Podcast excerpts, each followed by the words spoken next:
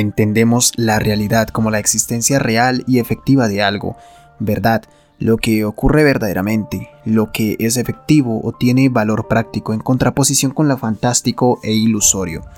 Una de las definiciones de religión nos dice que es un conjunto de creencias o dogmas acerca de la divinidad y de prácticas rituales para darle culto.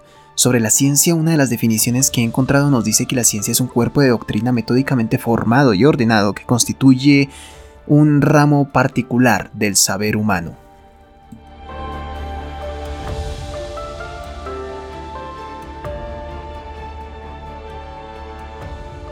Hola, iones investigadores. Sean bienvenidos a este tercer episodio del podcast Ion Incoativo, episodio en el que hablaremos sobre el histórico y hoy en día inexistente, además de innecesario, conflicto entre ciencia y religión. También daré algunos datos importantes sobre la religión, la ciencia y comentarios propios, especialmente sostenidos sobre otros comentarios de personas con mucha más experiencia y mucho más conocimiento que ellos sobre la ciencia y la religión. Así que si les gusta este episodio, si le gustan las investigaciones que hago y las estupideces sin importancia que a veces digo, entonces suscríbase al podcast y aprenda ciencia de su aplicación o plataforma de podcasts preferida. Y si tiene preguntas sobre ciencia, recuerde dejarlas en mis redes sociales y con gusto responderé las que pueda.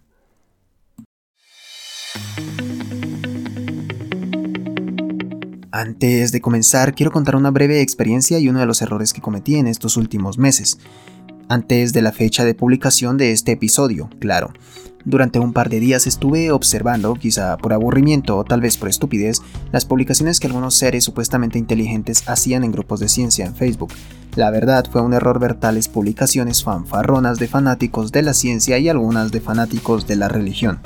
Creo que peor error fue comentar algunas de esas publicaciones. Hay personas que creen que son científicos por publicar memes en redes sociales o subir una foto de Tesla con alguna frase inspiradora y otra foto de Edison como un empresario corrupto generalmente son personas a las que no se les puede comentar algo para corregirles sobre algún dato o invitarles a investigar más, porque simplemente se molestan, son tan arrogantes que creen que son unos super científicos o son los mayores creyentes en Dios solo por publicar cosas en redes sociales.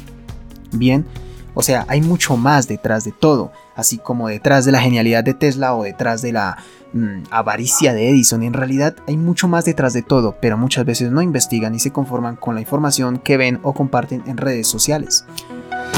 Estas personas que hacen solamente esto, no investigan más, son obviamente solo fanáticos, tan fanáticos como esas personas que se creen creyentes en Dios mientras solo andan de rodillas besando estatuas de algún santo y en sus vidas cotidianas son arrogantes, egoístas, groseras y en fin, una mierda de seres.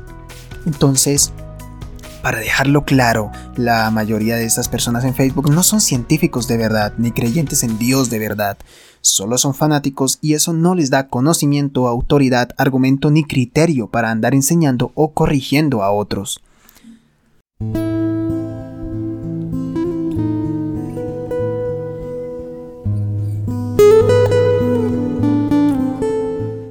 Hablar del conflicto entre religión y ciencia, nos remitimos a tres definiciones importantes.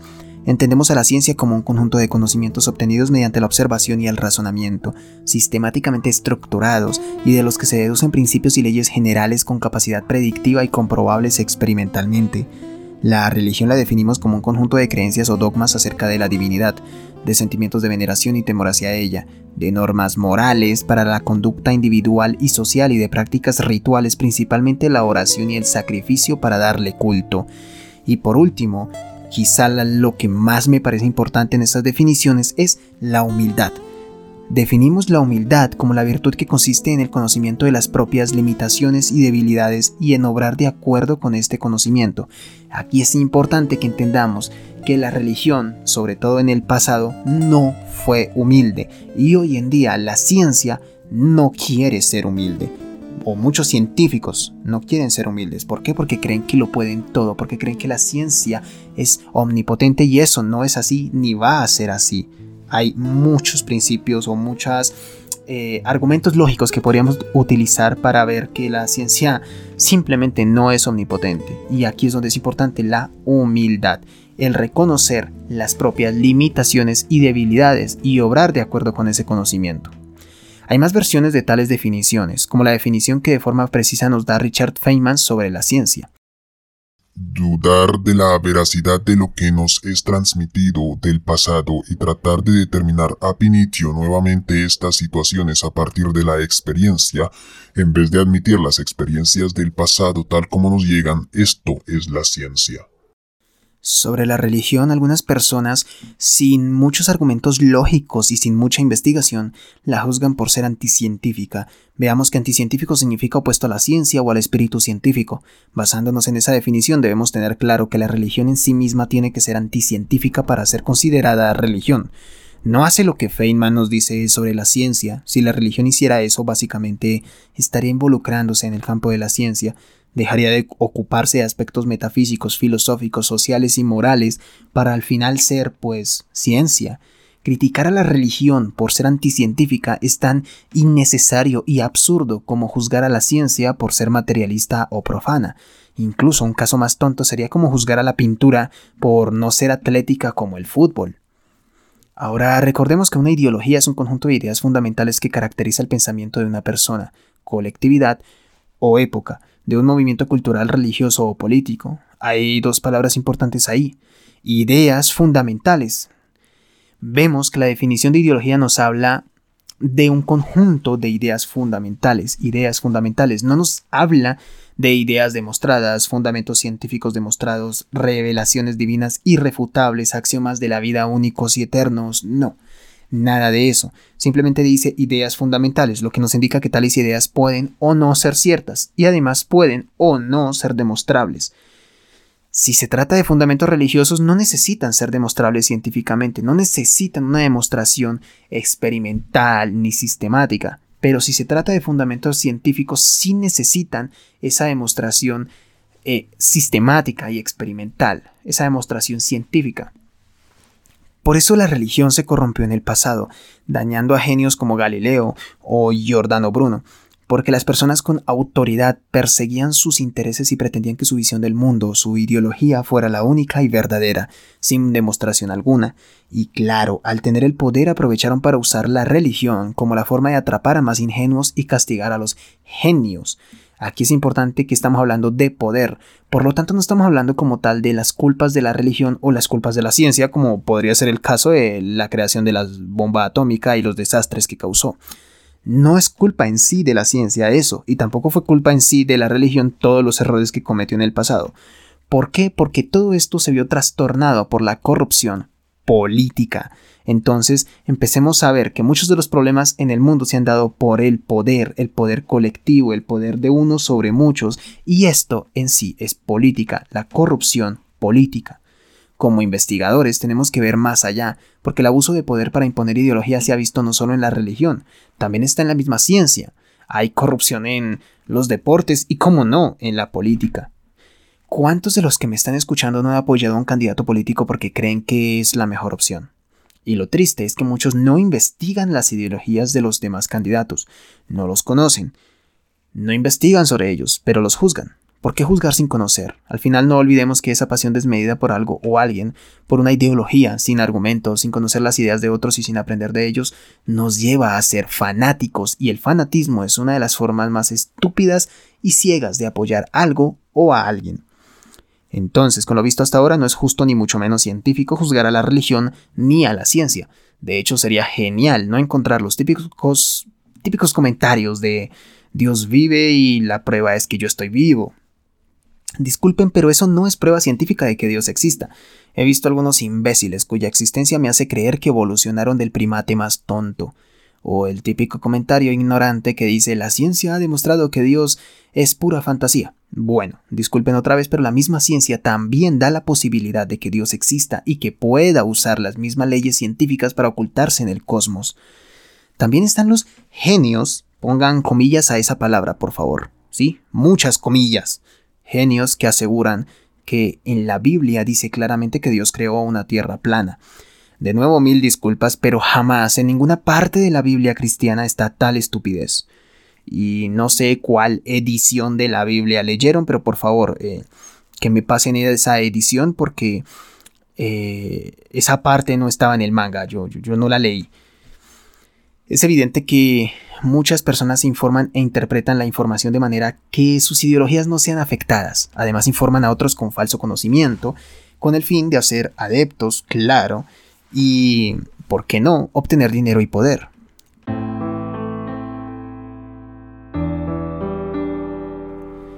Ahora hablemos de agnosticismo, el cual es una actitud humilde que declara inaccesible al entendimiento humano todo conocimiento de lo divino y de lo que trasciende a la experiencia, o sea, lo que está más allá a lo material y la experiencia humana. Y si alguien es agnóstico, también es respetable que considere que la ciencia no puede medir con sus estándares a la religión, así como la religión no debería caer en el intrusismo corrigiendo a la ciencia en aspectos científicos incognoscibles desde el espíritu religioso. Por eso mismo es que la religión tiene que adoptar las enseñanzas de la ciencia en los aspectos materiales del mundo religión y ciencia se encargan ambos de aspectos de la vida, de la existencia y actividades humanas completamente separadas y que no tienen por qué entrar en conflicto. Thomas Henry Huxley fue quien acuñó el término de agnosticismo y otros científicos como el mismo, el mismo Stephen Hawking abordaron el tema de Dios. Hawking por su parte afirmaba que el cosmos, la existencia misma, no necesitaba de un Dios creador, lo cual es cierto científicamente, pero eso no dice que la ciencia haya dicho que Dios no existe. No, no, no.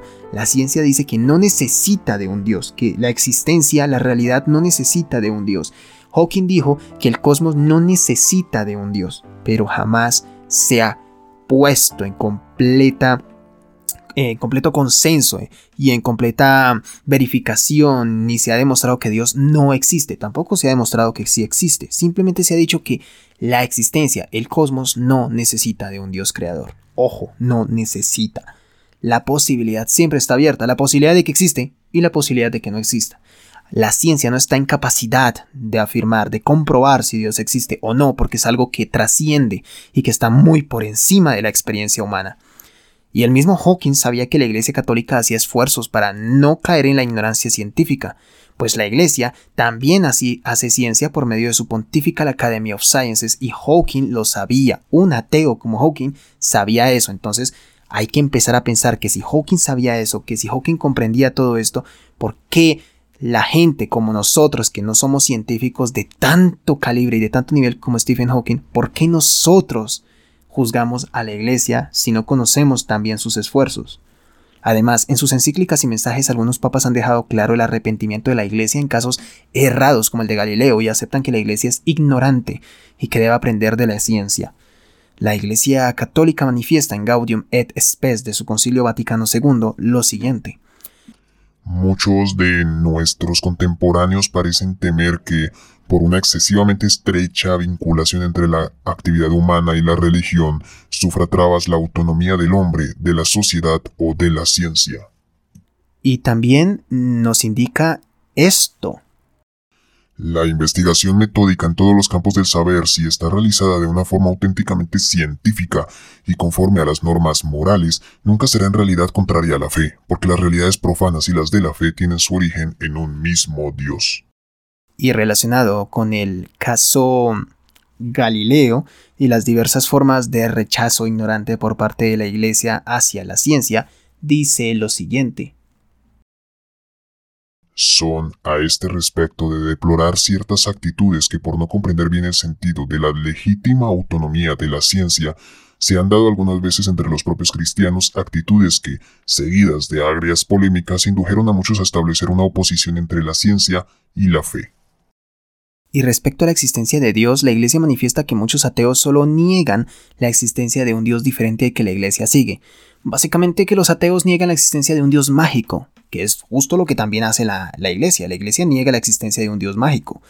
La Iglesia cree en un Dios mucho más trascendental, muy por encima de todo esto, y que no obedece a ciencia o magia alguna que los humanos comprendamos. Hay quienes imaginan un Dios por ellos rechazado que nada tiene que ver con el Dios del Evangelio.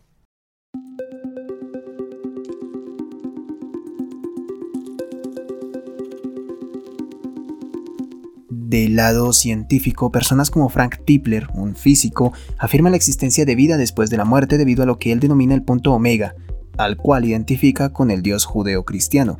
Esta idea es tomada por muchos científicos como pseudociencia, una teoría sin demostración alguna, lo cual puede ser cierto, pero no niega el hecho de que la ciencia y diversos científicos no solo encuentran maneras de negar la existencia de Dios, sino que también encuentran maneras de afirmar la existencia de Dios.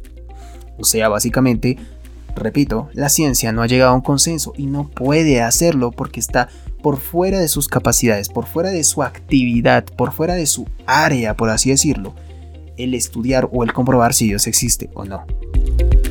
Por otro lado, también científico Carl Sagan decía sobre el ateísmo y sobre Dios. Un ateo es alguien que está seguro de que Dios no existe, que tiene pruebas contra la existencia de Dios, no conozco evidencia tan convincente debido a que Dios puede ser relegado a tiempos y lugares remotos y a causas últimas, tendríamos que saber mucho más sobre el universo de lo que sabemos ahora para estar seguros de que tal Dios no existe.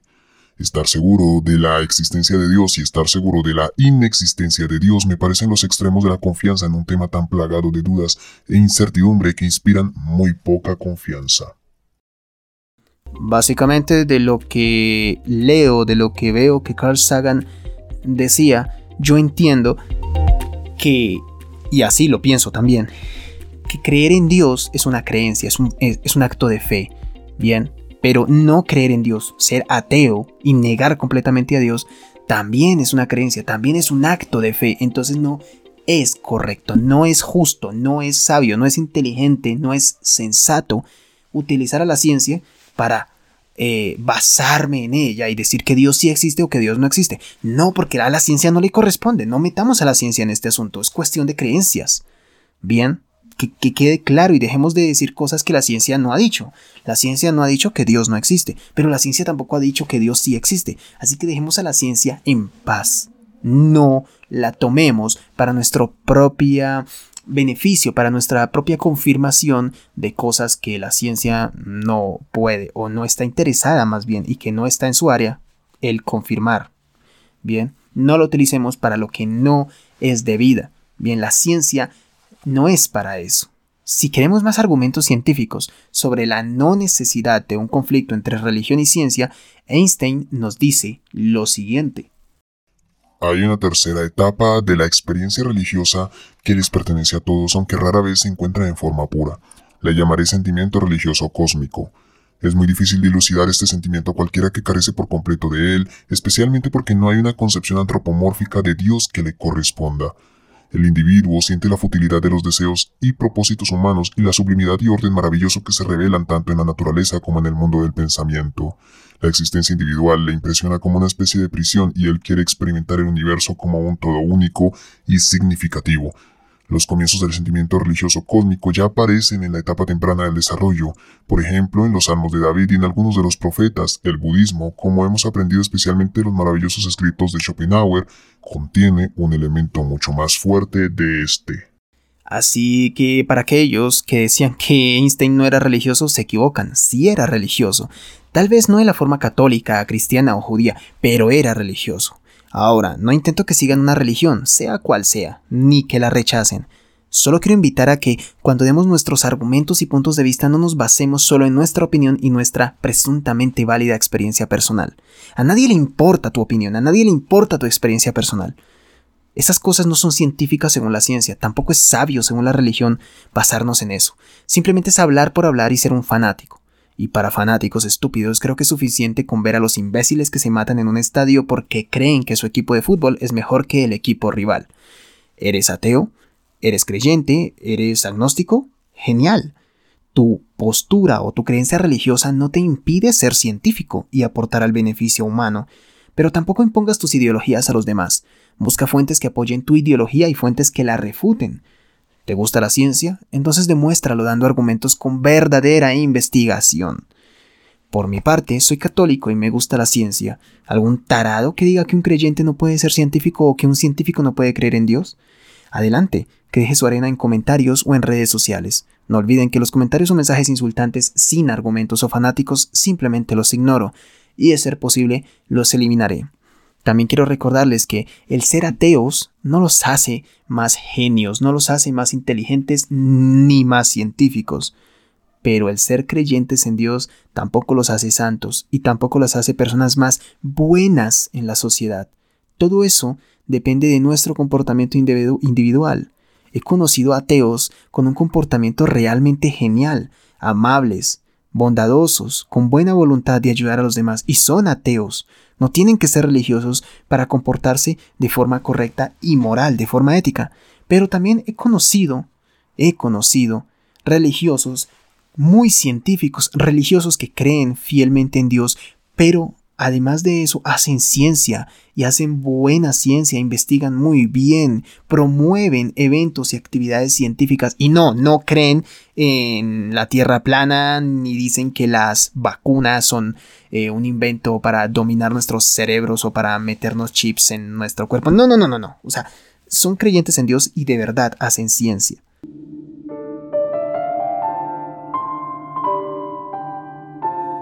Bueno, ha sido bastante información para este episodio. Un tanto filosófico más que científico. Aquí es donde recuerdo a las personas que me escuchan que no sean imbéciles. Si quieren demostrar que son científicos de verdad, entonces investiguen y no anden creyendo las estupideces que publican en redes sociales. Ahora, si hay creyentes en Dios como yo que me escuchen, entonces también les recuerdo que no hay peor ciego que el que no quiere ver y ciertamente muchos creyentes, muchos religiosos creen ver el mundo, pero por muy creyentes que sean, sin ciencia y sin conocimiento del mundo en que vivimos, solo son un montón de ignorantes que le pesan a la sociedad. No se trata solo de decir que creemos en Dios, se trata de valorar las herramientas humanas con las que contamos y la ciencia es una de las herramientas más importantes. No olviden que para los verdaderos creyentes en Dios, la ciencia es una de las herramientas más poderosas que Dios ha otorgado a la humanidad.